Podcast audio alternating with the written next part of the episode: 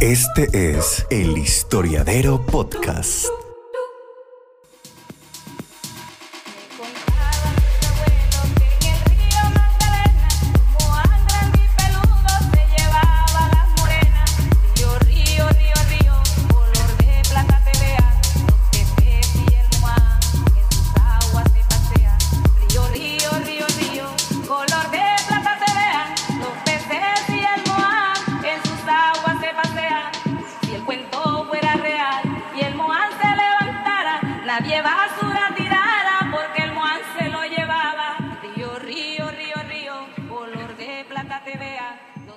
Hola a todos y todas, bienvenidos y bienvenidas al Historiadero Podcast, un espacio para aprender, para crear, para disfrutar y para explorar eso que tanto nos gusta que es la historia. Gracias por escucharnos cada vez que sacamos un episodio y cada vez que sale a la luz un nuevo episodio del Historiadero y por los mensajes tan bonitos que concretamente recibimos en nuestras redes sociales. Los invito a que nos compartan y que compartan con sus amigos este podcast para llevarles a otros también eso que nos apasiona, que es la historia. En este episodio tenemos un tema muy especial. Bueno, realmente todos los temas que trabajamos en el, en historiadero son muy especiales, pero esto tiene una trascendencia y es el imaginario o la relación del agua en torno a los mitos y las leyendas. Sin embargo, antes de darle inicio al tema como tal, tenemos un anuncio parroquial que darles y es que Juliana no nos va a poder acompañar por una serie de episodios dado que tiene unos compromisos laborales que acarrean su tiempo completo, entonces no nos podrá acompañar. Esperamos que pueda estar más adelante en nuestros próximos episodios o en una temporada futura para que siga nutriendo todo el análisis que realizamos en el historiador. Ahora sí, iniciando este tema tan interesante que es la relación del agua en los mitos y las leyendas y en los mitos como el Moán, el hombre caimán, la madre agua, eh, el mito de Bachué y entre otros, hay que partir con un asunto concreto y es que el agua no solamente representa un asunto vital para los seres humanos, no solamente es el líquido preciado que nos ayuda a permanecer con vida, por decirlo de alguna manera, al igual que lo hace el aire, sino que también el agua representa muchos asuntos que los pueblos, tanto los pueblos indígenas como los pueblos coloniales, como los pueblos afrodescendientes han sabido comprender muy bien y en esa intención de poder controlar, mantener y en esa intención de poder cuidar este líquido preciado, se han inventado o se han desarrollado o han querido darle una explicación a los sucesos a través de interpretaciones populares o de creaciones populares que dan como hoy fruto a los mitos y las leyendas que iremos de cierta forma presentando, o bueno, iré de cierta forma presentando a lo largo de este episodio. Hay que partir entonces, como les estaba diciendo, que no es solamente un líquido vital, sino que también el agua representa para el ser humano muchos asuntos en su desarrollo como comunidad, como cultura, así como un asunto económico. Los pueblos, los asentamientos, o lo que hoy ya son ciudades, siempre se han asentado alrededor de fuentes hídricas, fuentes que le garanticen al pueblo o le garanticen a una familia concretamente, a una comunidad, una subsistencia a través de ese líquido preciado. Y es que entonces el poder hacerse a la, o a la orilla o a la cercanía de estas fuentes hídricas, ya sea río, quebrada, cascada, riachuelo, el mismo mar, le posibilita la garantía del el alimento a través de la pesca, la garantía de poder ir al río, de poder ir al mar y poder extraer de allí elementos y animales que le puedan dar la subsistencia de alimentación y una proteína que garantice nivel nutricional. Por otra parte, entonces el río también funciona como un asunto, no solamente el río también, sino el mar funciona eh, como un asunto que le puede entregar al ser humano la garantía de poder tener minerales y recursos para la construcción, para mm, poder sacar adelante sus aldeas, su comunidad, sus construcciones, es decir, poder sacar de allí arena, piedras, madera que, que arrastra el río o madera que llega al mar a través de los ríos, de los manglares, y poder hacer a través de esto edificaciones y construcciones en donde el ser humano pueda conservar o tener su lugar de asentamiento. Entonces en esto, finalmente el río se convierte en un bien preciado que no solamente le da el agua, que es esencial, sino también le da una serie de riquezas que terminan por permitir un, un mantenimiento futuro. Entonces, en esta medida, quien logre conservar y quien logre dominar el río, domina finalmente la riqueza y quien logre dominar el río, logra en su medida tener un control político y social de un territorio o de una, un espacio geográfico o de un espacio político. Por esto el, el, río se convierte de cierta forma en un botín que tiene que finalmente ser protegido para poderle garantizar la subsistencia. Entonces el río también es un asunto de esencialidad, también se convierte en un asiento limítrofe que marca y señala al otro, quien está al otro lado de la orilla, o al otro que vive en otra parte más adelante del río, te puede tener cercanía conmigo o con el que está a este lado y, y en su comunidad pueden tener cercanía, pero finalmente es otro. El río también se convierte en un asunto diferenciador que tiene que estar eh, y tiene que señalar características concretas para diferenciar a ese otro como enemigo o para diferenciar a ese otro como amigo también. No solamente también lo pensemos en temas bélicos. En este aspecto entonces el río tiene que ser cuidado porque es un bien preciado, un bien de riqueza, un bien de vida, un bien, un bien de economía.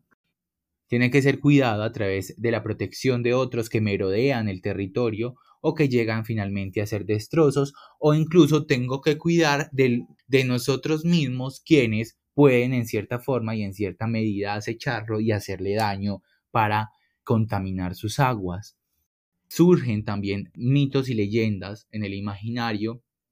que dan respuesta y que buscan cuidar concretamente la naturaleza y buscan cuidar a través de creación de personajes fantásticos que cuidan y protegen de cierta forma el agua vital.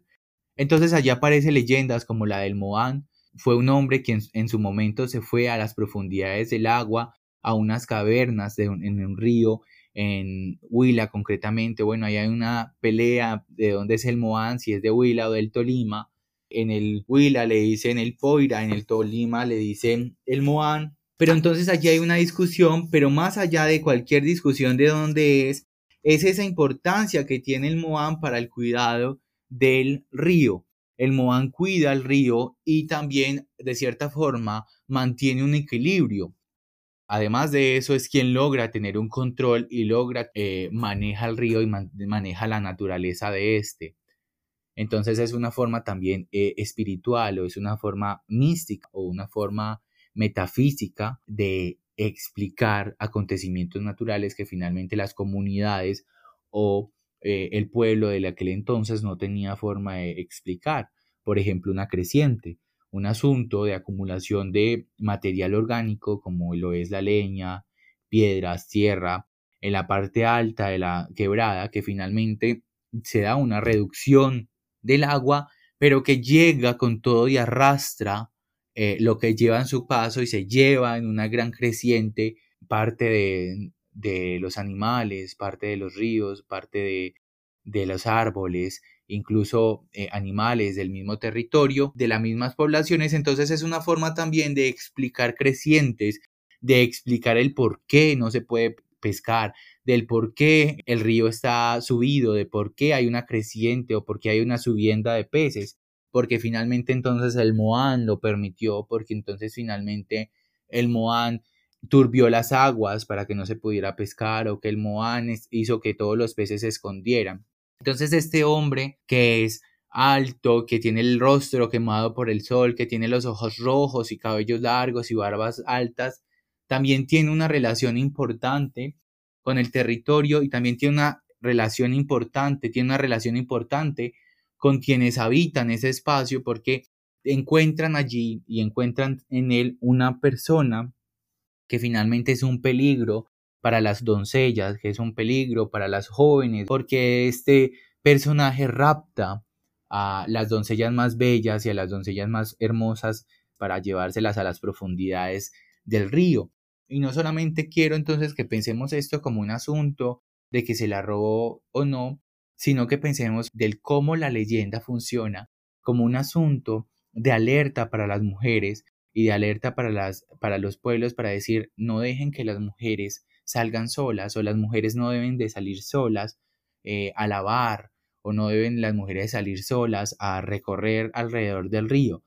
Hay asuntos de seguridad. Ese otro que estábamos mencionando puede raptársela, pero entonces también se crea un imaginario de que deben de ir acompañadas porque finalmente la compañía, bueno, no es un imaginario, realmente es un asunto de seguridad. En esta creación de poder garantizar también una protección, crean este imaginario deben de ir acompañadas para que el Moab no las pueda raptar, porque si entonces hay muchas, el Moab no se acercará, o si las doncellas están acompañadas, el Moab no se va a acercar a llevárselas para el fondo del río. Si se van todas las lavanderas a lavar juntas, en una especie de comitiva, a lavar sus, sus ropajes, entonces claro, el Moab va a ver a muchas personas y no se acercará a raptar esa doncella que finalmente podría estar sola en peligro. Entonces miren que se teje en cierta medida las leyendas como un asunto en las cuales hay varios aspectos. Por una parte es la protección del agua, la protección del río, en también donde debes de cuidar el río porque ese finalmente si tiras basura, entonces el Moab se enojará y va a salir a llevarte y te va a ahogar. Entonces miran que ahí hay una intención del cuidado de las comunidades iniciales de los territorios por cuidar esos recursos eh, hídricos tan necesaria esta, esta figura hoy por hoy de poder cuidar estos recursos hídricos porque de cierta forma se, se ha perdido el cuidado por el medio ambiente. Entonces también está esto y está el asunto de la protección a este ser que se cree pues finalmente indefenso o se ha tejido una historia en torno a, la figura femenina como una mujer indefensa y la mujer como un botín de guerra que finalmente el Moan se la lleva como premio porque finalmente la raptó, pero sabemos de cierta forma o podemos concluir que es eh, de cuidado frente a estas mismas. También hay una exploración, como lo estaba mencionando, en el cuidado y hay una exploración también por eh, darle explicación a los asuntos naturales. Las comunidades ribereñas, las comunidades de los ríos alrededor del río Magdalena, eh, han tenido unas prácticas para poder ofrendar al Moán y para poder hacer sentir este cómodo, para también que éste les permita pescar, para que éste les permita subsistir del río. Lo ofrendan a través de aguardiente, a través de tabaco, entonces los ribereños en su momento le llevaban tabaco y aguardiente al alrededor del, río o lo ponían en la orilla del río para que el Moán finalmente se los llevara. ¿Qué es el Moán? Esto podría, podríamos pensarlo en este momento que listo, los ribereños la llevaban y en cualquier momento la misma fuerza del río, en un momento de lluvia, en un momento de creciente, se llevaba este, esto finalmente algo que está en el camino transitorio, entonces se lo lleva, se lo arrastra pero entonces las comunidades también lo pensaban como un asunto en que el Moan salía para poder capturar este tipo de elementos. Me contaban mis abuelos que en el río Magdalena un Moan grande y peludo se llevaba las morenas. Río, río, río, río, color de plata te vean los peces y el Moan en sus aguas se pasean Río, río, río, río, color de plata te vean, los peces y el moán en sus aguas se pasean. Si el cuento fuera real y el moán se levantara, nadie basura tirara porque el. En este punto y en este aspecto, entonces también pensemos que surgen otros imaginarios como el, el, agua como un asunto castigador y entonces el agua también funciona para castigar a los malos y también funciona para castigar a aquellos que no tienen buenas conductas. Con el Moam finalmente el Moam le volteaba las lanchitas o las canoas a los pescadores y no los dejaba pescar y les zafaba los pescados de de las, de las redes, pero pensemos ahora concretamente con la leyenda del hombre caimán. Un hombre del plato Magdalena que le encantaba a un pescador concretamente, le encantaba observar mujeres mientras éstas se bañaban. Entonces, como le encantaba observar las mujeres, pero las mujeres no se dejaban ver, porque finalmente él era un hombre, entonces todas las doncellas estaban bañando, todas las mujeres estaban bañando y veían al, al pescador pasar en su, en su canoa o lo veían por ahí merodeando, pues inmediatamente se cubrían o decidían finalmente irse del río o decidían irse para sus casas porque no, no se iban a dejar ver, evidentemente. Entonces el hombre caimán, en esta desesperación por poder ver a las mujeres, decide emprender un viaje a encontrarse con un chamán y solicitarle a este que le permita a él convertirse en un caimán para poder ver a las doncellas. El chamán acepta, le da un brebaje para que se lo aplique en el cuerpo y cuando se lo aplique se convierta en caimán y cuando salga del agua vuelva y se lo aplique y se convierta en hombre nuevamente. El hombre caimán recibe ese brebaje, se va para su municipio, para el plato, se aplica en compañía de un amigo que el amigo está acompañándolo y lo ve cómo se aplica el brebaje y se convierte en caimán. El amigo al ver esto se asusta demasiado y deja caer al suelo la botella con el brebaje, con el agravante de que el brebaje le salpica al hombre caimán, pero solamente le salpica en la cabeza. Entonces queda el hombre caimán convertido en cabeza de hombre, cabeza de humano y cuerpo de caimán. Un castigo por las malas conductas y la conducta de la codicia por el cuerpo ajeno, en una conducta por las malas prácticas cristianas, de, pensándolo también en la cosmogonía o en la forma de comprender el mundo del cristianismo, en deseo carnal por el otro, entonces es una cárcel, de cierta forma, el cuerpo de Caimán se le convierte en una cárcel a este hombre que fue a buscar a un chamán para volverse caimán momentáneamente y poder observar. Entonces queda con la cabeza de humano y le toca finalmente que seguir deambulando y mirar ya finalmente a las doncellas a la distancia porque su cabeza seguía siendo de un hombre aunque tuviera el cuerpo de caimán.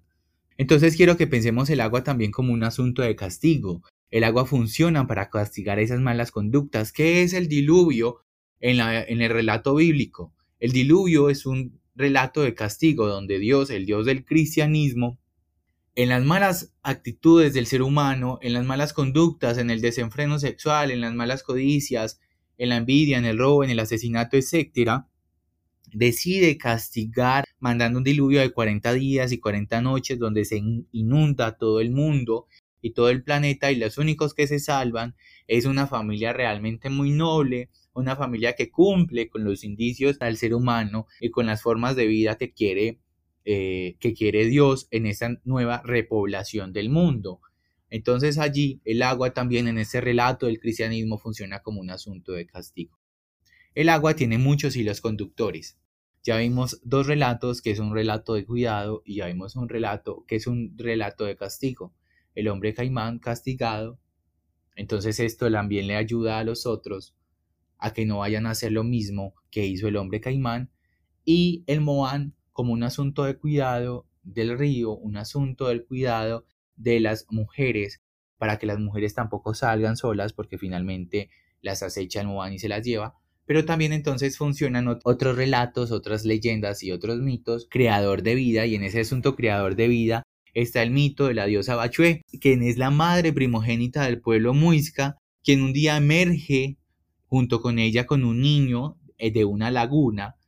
y entonces empieza también a poblar el pueblo muisca y le enseña al pueblo muisca cómo vivir, cómo cuidar el territorio, cómo cuidar el agua, cómo proteger las cosechas, cómo sembrar, cómo tener una armonía, una paz y una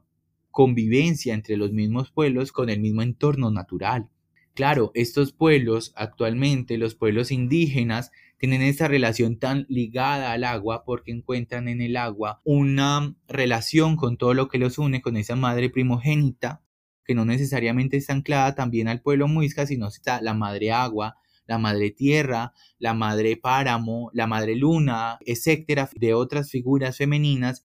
que en estas creencias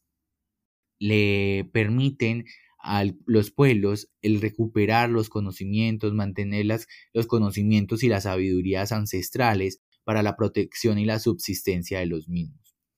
Como hay estos, también tenemos otras figuras donde el agua representa unas figuras peligrosas encarnada en una figura femenina. Y ese es uno de los temas que vamos a trabajar en un próximo episodio, donde vamos a trabajar el por qué la figura femenina en los mitos y las leyendas ha encarnado el papel de lo diabólico, de lo malo, de lo maquiavélico, de lo que hay que cuidarse. Y vamos a tener a una invitada que nos va a explicar a profundidad cómo y por qué sucede este tipo de cosas. En esa figura del agua y la relación con lo femenino, en los mitos y en el folclore, aparecen eh, personajes como lo es la madre agua. Fue una joven eh, española que estaba acompañando a su padre en el proceso de conquista. Ella, al ver que su padre estaba torturando a un cacique, suplicó a su padre que por favor no lo matara, que por favor no lo matara, que lo dijera vivir. El padre, como amaba tanto a su hija, le perdonó la vida al cacique y ésta finalmente logra huir con el, con el cacique a territorios de, de la selva. Allá tienen un hijo y el padre cuando se entera de, de, la huida pues se ve muy afectado, pero el, finalmente tener un hijo es ese ensuciamiento de la sangre y quiero que pensemos también esto pues en las percepciones coloniales, no en el tiempo actual, sino en las percepciones de cómo se ensuciaba la sangre a través de pensar que si nos compaginábamos con una persona indígena, entonces la sangre que era española pura se ensuciaba. El padre, al ver esto,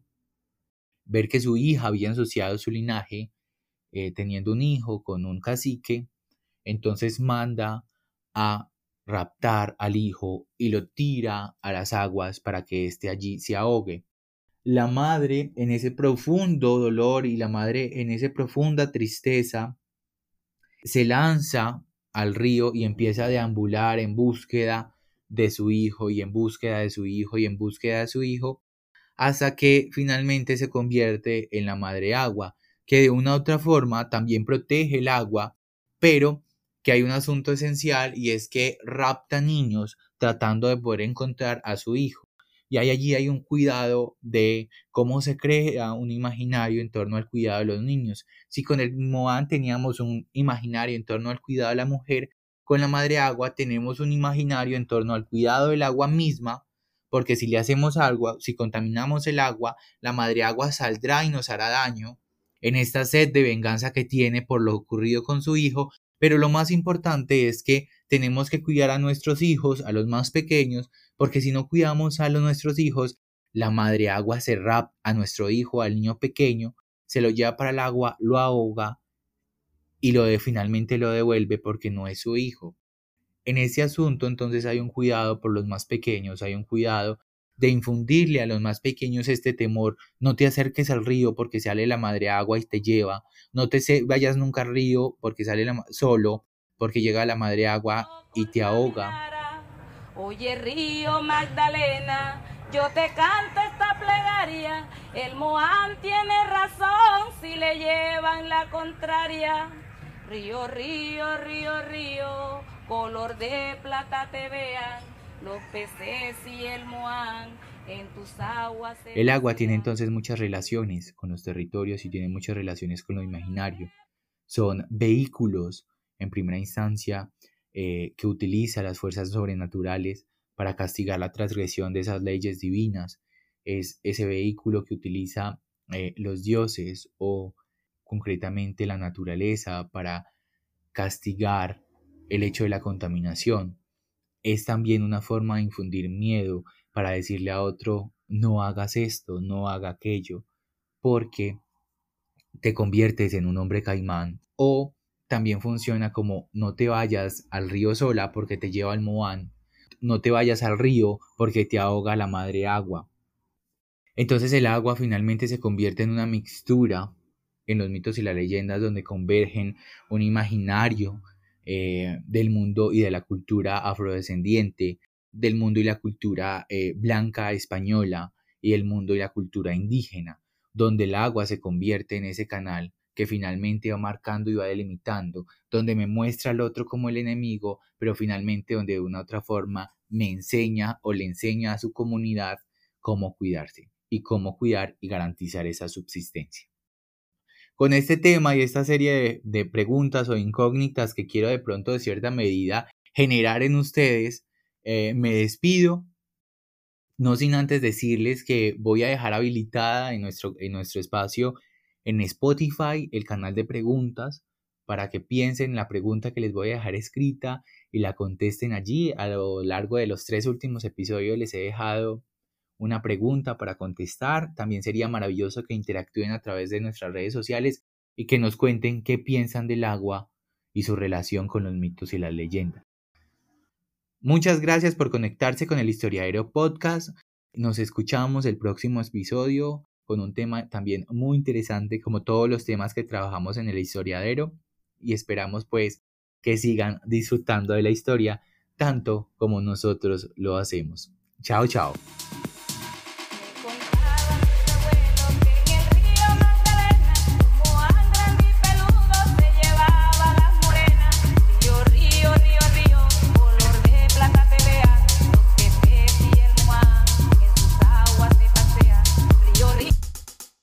Este es el Historiadero Podcast.